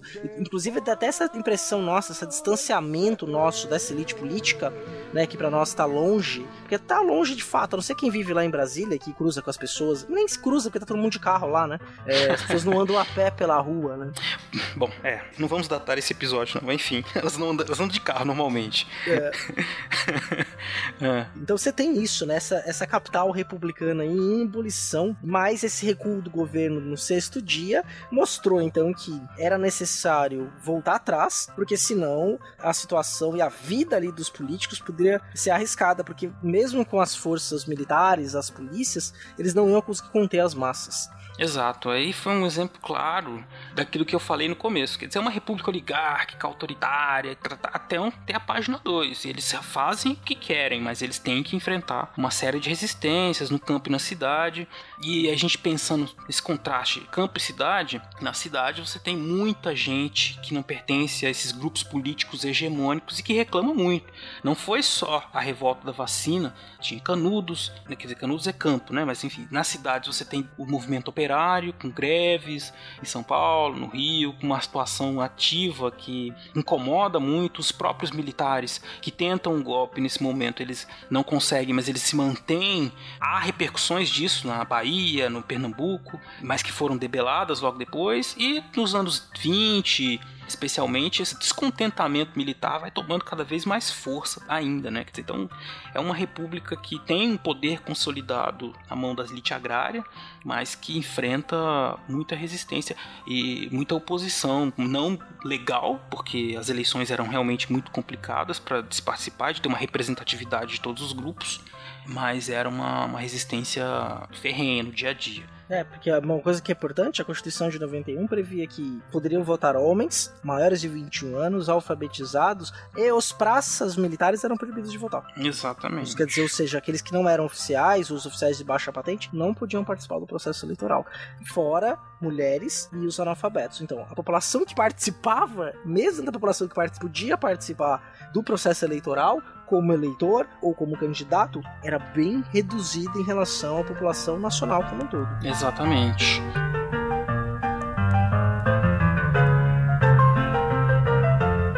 Mas é isso, aí então você tem isso, no dia 16 começa, né? O movimento vai se diluindo, vai se extinguindo aos poucos e começa a vingança do governo, né? Exatamente, né? Os relatórios ali da polícia do período, eles dizem que foram em torno de 23 mortos e 67 feridos. 945 pessoas foram presas e sabe o que aconteceu com metade dessas pessoas que foram presas, Beraba? Hum, não. Foram enviados ao Nowhere para ah. trabalhar. brincadeira, não, não. gente. Ó, brincadeira aí, pessoal do Acre. Ouvintes do Acre, não, não, calma. Isso é uma piada nacional, mas que a gente da podosfera, mas tudo bem. É. Foram enviadas para o Acre, onde elas foram submetidas a trabalhos forçados. O território do Acre praticamente recém-adquirido, adquirido um ano antes da Bolívia, né, pelo governo brasileiro. Uhum, exatamente. Então, quer dizer, um exílio, né? Então, tirar os maus elementos, né? Considerados maus elementos, entre aspas, né? Uhum. E tentar fazer com que isso não acontecesse de novo. Né, se fosse no período colonial, por exemplo, as pessoas teriam sido mandadas para África, Exato. que eram que os degradados do Brasil para onde eles eram normalmente mandados para Angola. No caso, mandaram para o Acre nesse período, foram deportadas para o Acre, era o termo que se usava naquele período ali, onde foram obrigados a trabalho, foram mais de 450 pessoas enviadas para essa condição de trabalho escravo, né? Trabalho forçado é, é trabalho, trabalho escravo, como punição pelos seus crimes né, cometidos contra o governo. Exatamente. E, e aí, de certa forma, tem fim, oficialmente, né, essa rebelião. Né, que foi a rebelião, a revolta da vacina, né, e que deixa aí uma série de. A gente pode pensar muitas coisas né, a partir da revolta da vacina, mas eu gosto de pensar primeiro na maneira como ela é colocada assim no nosso imaginário. Né? A gente aprende na escola, ah, a revolta da vacina, fala-se muito disso, né? Da falta de, de cidadania e tudo mais, tá, tá, tá. mas esse tipo de rebelião, propagandear esse tipo de rebelião sempre é muito perigoso. A classe dirigente, as classes dirigentes, elas têm muito medo de que isso sirva como um mau exemplo, né? Quer dizer, é um exemplo claro que assim, a população que você fica louca, sai na rua, fica todo mundo em pânico. Nós não temos uma cultura política de participação efetiva, de criar solidariedades entre grupos e, e, fazer com que isso seja representado de alguma forma no governo, uma democracia de fato, né? A gente tem muito pouco isso. E, e em vários momentos da história a gente vai ver essa situação em que a população se revolta por algum motivo, é duramente reprimida, mas que o próprio governo, uma hora ou outra, tem que voltar atrás, tem que levar em conta, não dar o poder para eles, não foi isso que aconteceu, eles não foram lá e simplesmente disseram, tá bom, vocês não se vacinam mais, eles encontraram foi outras estratégias para fazer as pessoas se vacinarem, né? Então a revolta da vacina é um exemplo, né, de como a população tem tem força, mas essa força ela é esquecida, né? Ela é deixada, ela não é lembrada, não é, não é interessante fazer com que as pessoas saibam que elas podem fazer isso, né? A gente tem muito exemplo disso acontecendo no Brasil, tem a, coisa de 2013, a loucura que foi, né? Das jornadas de junho, as pessoas, ninguém tem ideia, a gente tá gravando isso, ninguém tem muita ideia do que aconteceu, do que significou aquilo, né?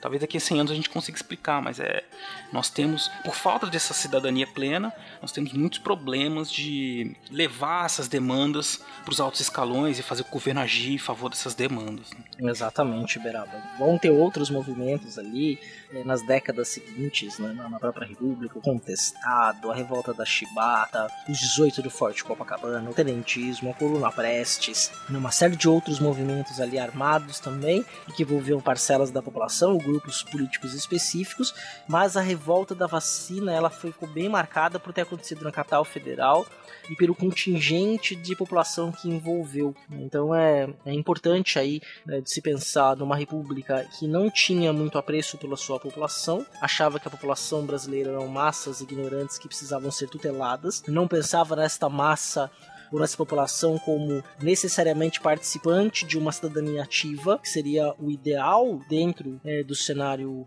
de uma qualquer república, da coisa da res pública, da coisa pública, e que sirva aí para nós de lição, né? Que isso pode acontecer em outro momento da história, né? Então a gente tem que ficar, tomara que não aconteça, mas que a gente tem que ficar atento a esse tipo de demanda ou mesmo é, a questões autoritárias, né? Foi um movimento de desobediência civil contra um governo tirânico desse sentido. Né? Exatamente. Então, revolta vacina, ela tem um, o evento em si muitas nuances que são interessantes para pensar desse nosso lado que é mais caótico, né? E que faz parte e reverberou em muitos outros momentos, como a gente vinha dizendo, desse período republicano, um período conturbado da República, né? E a, que é o nosso regime republicano, que vem se construindo e tentando abarcar mais pessoas, mas sempre de um jeito, sempre tropeçando nas próprias pernas, né? Exatamente, Beraba. É, eu tô bem satisfeito aí com a nossa discussão de hoje. Você? Tô tranquilaço. Acho que não falamos tudo, mas falamos o suficiente. é, acho que temos aí um. Conseguimos fazer uma boa síntese, mostrando também alguns detalhes, né? Sim, sim. Deu pra ver o dia a dia, né? O que vocês têm que pensar. Isso foi muito sangue, foi. É, caos. Caos. Ninguém sabia o que fazer. Vocês imaginam a cidade toda destruída. O saldo para a cidade do Rio de Janeiro, fisicamente, totalmente destruído. Né? Teve que ser reconstruído todos esses, espaços aí. Né? E sangue, morte, desespero. Né? Então, pairava no centro da capital federal. E essa higienização da cidade acabou levando. Foi vitoriosa no final das contas, né? A Avenida Rio Branco tá aí até hoje para mostrar. Exatamente. As, o centro do Rio, se você caminha por ele hoje em dia, você vê isso, né? Esse processo de urbanização. Apesar de você ainda enxergar na, na algumas ruelas ali, cruzamentos da Rua do Ouvidor e tal, um pouco desse rio antigo ali ainda. Uhum, o rio colonial, né? Essa parte né? Porque o historiador do século XIX, do século XVIII, quando passa por ali, fica de queixo caído. Que hoje é até um centrinho comercial, né? A uhum. parte onde você tem bares, restaurantes, um lugar agradável. Ficar entre a Cinelândia e a Lapa. Sim. Eu acho o lugar mais bonito do Rio, assim. A despeito das praias, que também tem o seu valor, né? Mas enfim, se você não conhece o centro do Rio, conheça. Né? É uma cidade que, apesar de ter se criado um certo ranço, ah, e o Rio de Janeiro, ah, e, né? muito por conta da Globo, eu acho, porque fica centralizando muito essa coisa do Rio, mas ela é, é uma cidade muito importante na constituição aí do Brasil, né? Como um todo, desde a colônia, né? os parâmetros, todas as outras, evidentemente, têm sua participação também, mas por ter sido a capital, centro econômico por muito tempo, ela tem é importante conhecer, viver isso, entender como que eram essas relações, como é que essas coisas se desenvolveram ali na capital federal. É isso, Beraba. Então ficamos por aqui. Teremos aí a leitura de e-mails e o Recordar é Viver do William Spengler. Beraba, muito obrigado. Nos vemos no próximo mês aí para mais um papo no Fronteiras no Tempo. Eu que agradeço, o papo foi ótimo. Agradeço aos ouvintes por terem ficado com a gente até aqui. E eu vejo, vejo vocês em breve, por aí. Abração. Abraço.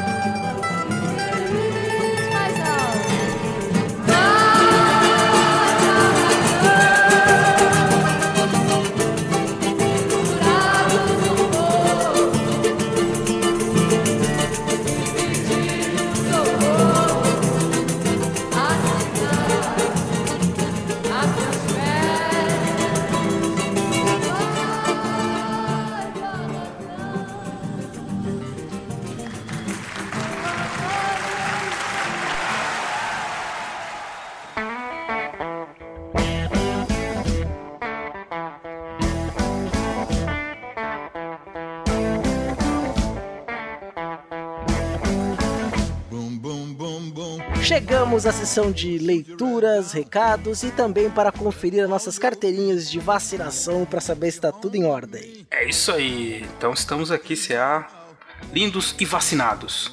Prontos para ler todas as mensagens que vocês mandaram pra gente relativo ao episódio passado sobre o fim da escravidão e como a gente tem falado, falou no episódio passado também, nós vamos retomar os comentários de outros episódios que a gente ainda não tinha falado com vocês. Exatamente, Beraba.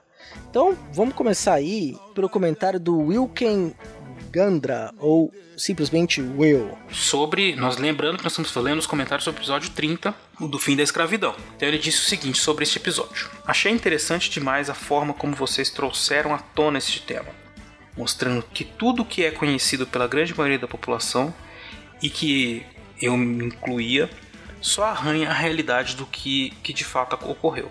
Ouço o podcast desde o início e só digo para continuarem um trabalho incrível, tanto aqui quanto nas participações em outros podcasts. Nós agradecemos. Wilken, obrigado. É, fico bem feliz de saber que nós conseguimos lançar luz sobre pontos que estavam obscuros né, para as pessoas que não são da área, né, não são especialistas em história, né, para um público mais amplo e que consigamos entender né, que a questão da escravidão ainda está viva entre nós. Né? As consequências delas estão presentes e nós não podemos nos furtar a entender e mais do que isso tentar acabar com essas consequências aí. Exatamente. Quem mais escreveu lá no portal, Cé? Olha, escreveu aí o nosso comentarista mais frequente da atualidade, que comenta em todos os, os episódios do Historicidade também, o Darley Santos. Ó, o Darley Santos escreveu o seguinte: ó, primeiro ele começa com uma pergunta, né? Sabe por que existem muito mais filmes sobre o período de segregação ou direitos civis do que sobre a abolição? Aí ele vai responder: ó, porque filmes sobre a abolição não têm final feliz. Vemos que o passado tem suas reminiscências, e vemos também a importância da reparação histórica e da preservação da identidade cultural de um povo. Putz, essa eu não sabia. Então a cultura do linchamento público remete ao passado escravagista? Até a abolição ocorrer de fato, são muitos os interesses envolvidos e com os quais se deve articular até conseguir o nobre objetivo de conferir dignidade humana a pessoas negras. Historicamente complicado. Muito bem, Darley. Pô, muito bom, obrigado pelo seu comentário. Você tem razão. Essa questão da abolição, ela. Se você fizer um filme que termina na abolição, parece um final feliz, né? E é isso que a gente quis falar para vocês um pouco nesse episódio, que é fruto de uma grande luta de muitas pessoas e que ainda guarda, traz muitas consequências, porque não chegou ao fim. São muitas histórias para serem contadas, né? Mas é isso aí. Valeu, que bom que. Fico feliz que você tenha refletido aí junto com a gente sobre o tema. Valeu demais, cara. É só fazer uma, uma breve, um breve comentário aqui. A questão do linchamento, viu, Darley, não necessariamente é, começou é, com, a, com, a cultura escravagista, mas o, lincha, o castigo físico público contra os escravos era algo muito comum. É, você também tinha os castigos exemplares que aconteciam na Europa, até lá no nosso episódio sobre crime e castigo na história, o Augusto, que é o nosso vitrineiro, grande amigo S2 Augusto, é, fez uma leitura interessante, uma passagem no livro do Foucault sobre um desses castigos exemplares, né? Então, mais uma cultura violenta, uma, uma certa forma nossa de resolver as coisas por meio de uma saída violenta, isso sim está interligado com o nosso passado escravagista. Exatamente. Bom, mais comentários aqui, se nós temos do Rodrigo Braga. Ele disse: Excelente episódio, Cyberaba. Muito legal também o Recordar a Viver do Will. Abraço a toda a equipe do Fronteiras. Outro abraço em você, Rodrigo. Sinta-se abraçado por nós também. E o outro do Facundo Leites. Ele disse: Muito interessante o episódio é uma temática que me deixa muito desconfortável, que me custa digerir, mas vocês o abordaram muito bem e esclareceram vários aspectos sobre esse passado que ainda estão, está tão presente tristemente. Muito bem, obrigado Facundo, muito bom, é isso aí, a gente tem pensar nessas nas reminiscências, nas permanências. Muita coisa mudou, tá? É, não quer dizer que terminou, estamos na mesma situação. Não, muita coisa mudou. E o que mudou é justamente porque as pessoas estão pensando e agindo. Tem muitos movimentos sociais, políticos tentando é, consertar essa situação. E é uma luta. Tem outros que também tentam apagar essa história e manter ela como se ela fosse uma coisa natural, né? Que especialmente na discussão sobre o racismo e as desigualdades sociais e raciais no Brasil. Exatamente, Beraba. Então vamos lá, vamos lá para o nosso site fronteirasnotempo.com. Vamos ler um, um, comentário de um episódio antigo aí? Vamos embora. Nós temos Primeiro, o episódio 25, que nós lançamos no ano passado, polêmico Nazismo de Esquerda ou Veredito? Exato. Esse deu polêmica, hein, Esse Lá no deu Portal polêmica. Deviante, Uhum. é, várias pessoas ali colocaram os seus pontos, né? Nós agradecemos. É, obviamente que nós também respondemos no post. O Marcos Sorrilha é, comentou, o Will Spengler também, que participaram. O Fencas também interagiu por lá. É, alguns dos nossos padrinhos, o Manuel Macias também esclareceu de forma bem interessante do ponto de vista histórico. É porque é uma polêmica brasileira, vamos dizer assim, que eu acho que isso nem se coloca em outros lugares do mundo, né? Aí, o fato de tratar a questão do nazismo de esquerda ou não, mas eu peço que todos que vocês que estão nos ouvindo, se, se não acompanhou essa discussão, que vá aos comentários lá no Portal Deviante e perceba aí o que foi discutido, né, os pontos de discordância, é, e aí tire suas próprias conclusões. É isso, a gente está colocando ali uma série de reflexões. Vocês têm que pensar nisso e ver o que, que vocês podem ponderar a respeito. A questão aqui é fazer com que vocês pensem sobre o assunto e fujam do debate raso da internet, né? E dos, quer dizer, de dizer que é uma coisa, que é outra, enfim, né? baseado no que um cantor está dizendo. Um cantor ruim. Mas enfim, polêmicas, né? Sim. É, lá tem uma bibliografia no post bem interessante para você se aprofundar. É, pessoas ali com muita, muitos anos de estudo, com uma carreira acadêmica muito sólida e, olha, que não necessariamente são pensadores de esquerda, viu? Exatamente. Tem uma variedade de, de pensamentos que nós indicamos é, para esclarecer né, o, o grande público. Exato. Enfim, desses comentários todos que apareceram ali, nós temos. Gostaríamos de destacar o comentário do Rafael Oliveira, né, Cé? É, é, lembrando que ele, esse comentário foi feito lá no site do Fronteiras no Tempo. Isso. E ele disse o seguinte.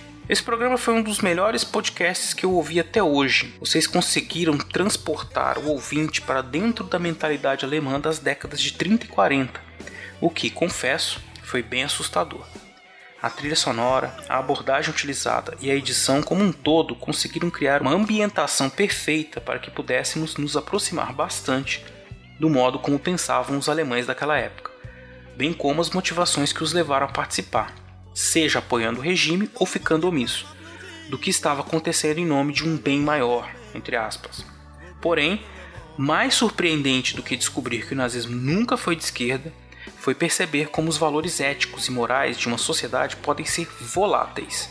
Não que isso seja algo novo, pois culturas são tão híbridas quanto seus indivíduos, e mudanças são naturais. No entanto, alguns fatores parecem ser determinantes para impulsionar perspectivas duvidosas e a defesa de políticas mais imediatistas, onde os fins justificam os meios. Momentos de crise, como este em que estamos vivendo no Brasil, nos fazem ter dúvidas sobre o que vem a seguir.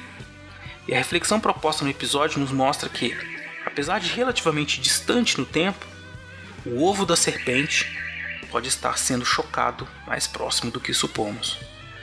Sobre este tópico, deixo aqui a sugestão do livro O Senhor das Moscas, do autor William Golding, bem como a adaptação homônima para o cinema lançada em 1990. No mais, deixo meu imenso parabéns a todos os envolvidos, pois o resultado ficou excelente. Gratidão. Rafael, muito obrigado aí por esse comentário. É, se alguém que está nos ouvindo agora não assistiu ao filme O Ovo da Serpente do Ingmar Bergman, termina de ver esse episódio que falta pouco. Um Recordar é Viver também do Will que está excelente. E vá assistir esse filme do Ingmar Bergman, do diretor sueco, chamado O Ovo da Serpente. Se eu falar qualquer coisa sobre a trama, eu vou dar um spoiler. Né? Então, assistam esse filme. O que ele comenta faz uma referência direta a uma reflexão. Obrigado pelos elogios. É, isso é uma forma de, gente, né, de reconhecimento do nosso trabalho. A gente fica é, extremamente agradecido, ainda mais quando a gente recebe um comentário tão qualificado como esse, reflexivo, que indica esse Senhor das Moscas, por exemplo, eu não conheço. Eu vou, vou procurar para assistir, porque eu acho que essa tua indicação aí vale a pena, vinda de você, eu acho que é, vale a pena ser conferida. Pois é, Céu. Rafael, agradeço muito, comentário excelente que de alguém que ouviu o episódio, enfim, refletiu sobre ele e deixou ainda algumas alguns comentários, umas indicações muito boas. Agradeço de verdade. Então é isso, né, Céu? Exatamente, Braba. Eu, é, foi um episódio bem interessante aí.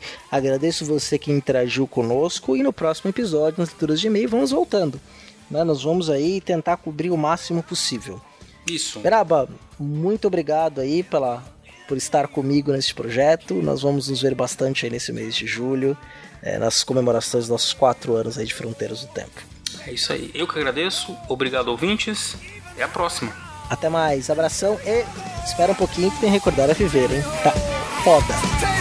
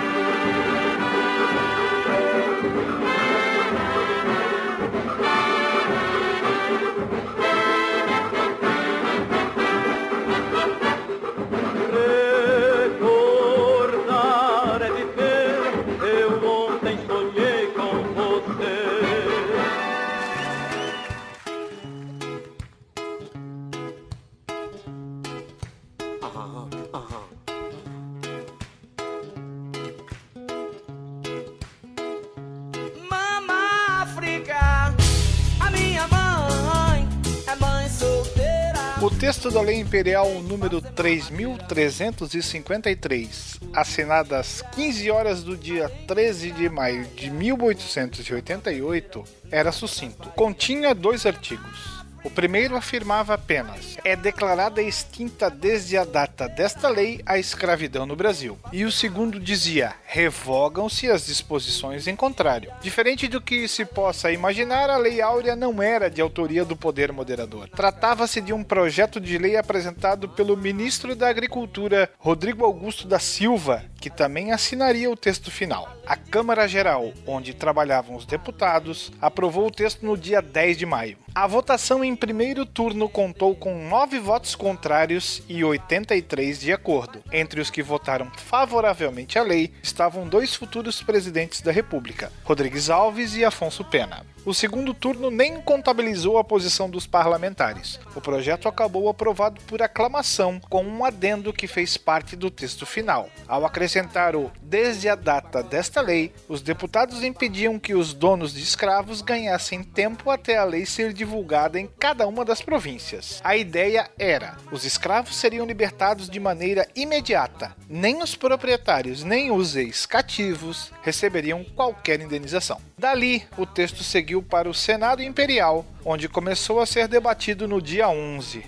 No dia 12, acabou aprovado por todos os senadores, à exceção de um, o Barão de Cotegipe. Em segunda votação, por volta das 13 horas do dia 13, mais uma vez o texto foi aprovado por aclamação e acabou se tornando, por fim, lei federal. Não era a primeira, muito menos a segunda ou a terceira vez que se propunha a libertação dos escravos. Ainda em 1823, José Bonifácio de Andrade e Silva tinha como pretensão apresentar um projeto que previa acabar com o tráfico negreiro em até cinco anos, facilitar a alforria, eliminar os castigos físicos e entregar pequenos lotes de terra para os negros começarem a ganhar independência econômica. Em 1884, os deputados haviam recusado uma proposta semelhante à Lei Áurea, apresentada pelo governo. Mas em quatro anos, as condições políticas haviam mudado radicalmente, a ponto de uma iniciativa debatida por décadas ser aprovada a toque de caixa. A votação foi acelerada para a Lei Áurea ser assinada num dia específico, cercado de simbolismo. 13 de maio era um domingo e dia do aniversário de nascimento do falecido Dom João VI, bisavô da princesa Isabel, que havia desembarcado com a corte portuguesa no Rio de Janeiro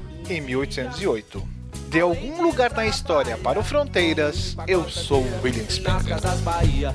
Mama África, a minha mãe.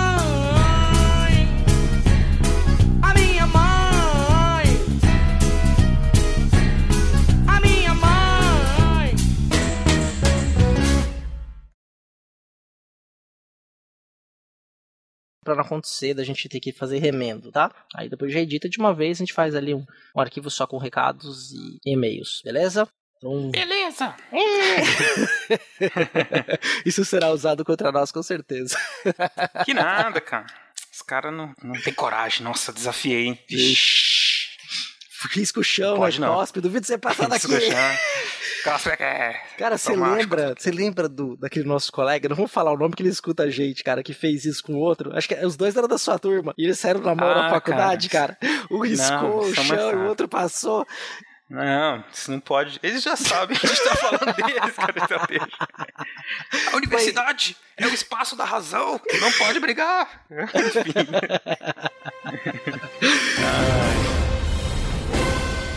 Ímpetos da juventude. Bora lá.